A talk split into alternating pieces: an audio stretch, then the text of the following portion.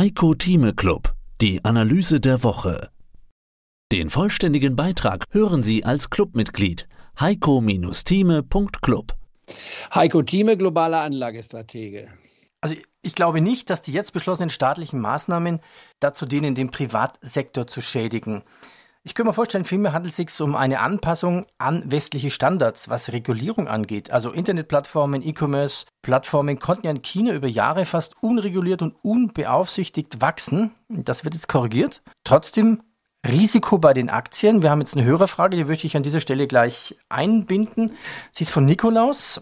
Er sorgt sich um seine Aktien. Alibaba, Baidu, Byte, Ping An, Tencent, Weichei Power etc. Auf, er schreibt, aufgrund der derzeitigen Regulierung der chinesischen Regierung vor dem Hintergrund, dass immer mehr Großinvestoren, zum Beispiel Soros, ihre China-Aktien abgestoßen haben. Also das ist das eine, wenn, wenn natürlich immer mehr westliche rausgehen aus den Aktien, müsste es ja eigentlich dann auch eine Repatriierung der Gelder geben. Raus aus China, hinein dann in Tech-Werte, meistens dann wahrscheinlich an der Wall Street oder an der Nasdaq, oder?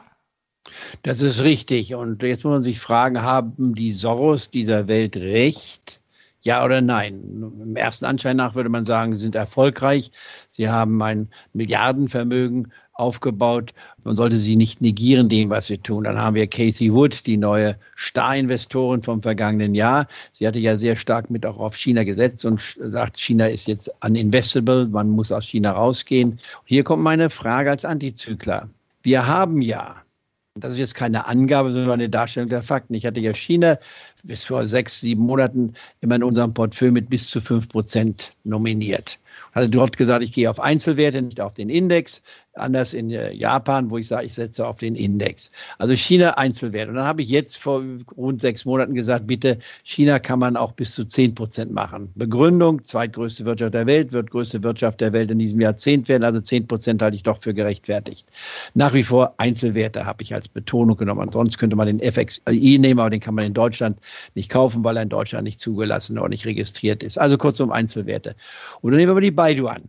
Baidu als typischer Fall, nicht wahr? Die Google von China. Sie war zwischen 80 bis 110 Euro gehandelt und wurde dann bei uns mehrfach empfohlen.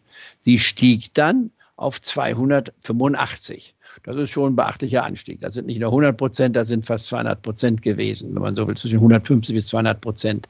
Also ein Riesengewinn, den man hat. Wer unserer Strategie, der antizyklischen Strategie gefolgt ist, hatte sich eingekauft mit bis zu zwei Prozent. Das hielt ich für die chinesischen Werte für richtig. Wenn man äh, bis zu zehn Prozent hat, nicht wahr, kann man dann fünf Werte haben im Schnitt, äh, vielleicht sechs, dann hat man etwas weniger als zwei Prozent pro Position.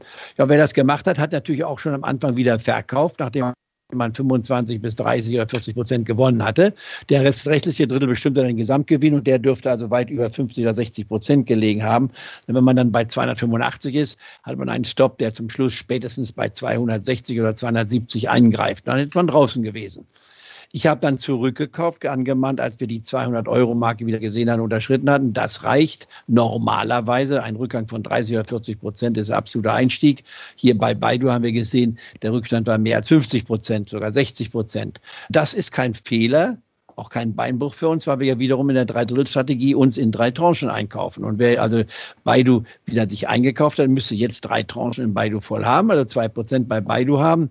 Und ähm, jetzt hoffend, dass wir A, die Tiefstände gesehen haben und dass sich Baidu wieder entwickeln kann, weil das Kurs-Gewinn-Verhältnis von Baidu hier bei 12 bis 13 oder 14 liegt. Das ist also ausgesprochen bescheiden im Vergleich zu Google, die äh, bei 35 liegen. Google ist ein wunderbares Unternehmen, also hier Alphabet jetzt genannt, aber es ist die Google Google-Gruppe.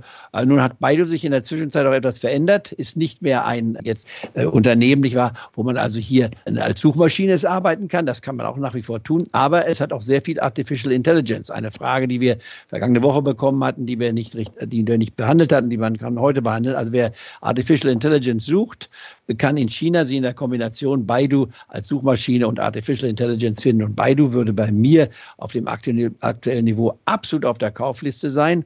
Jetzt müssen wir immer wieder zweigleisig äh, äh, vorgehen. Ich muss mich immer fragen, hat jemand die Baidu-Aktie ja oder nein? Oder äh, ist man äh, da, nicht da, da, da, will ich genau, da will ich gerade mal mal reinhaken. Wir haben nämlich eine Hörerzuschrift von Herrn, hm, den Namen nenne ich jetzt mal lieber nicht.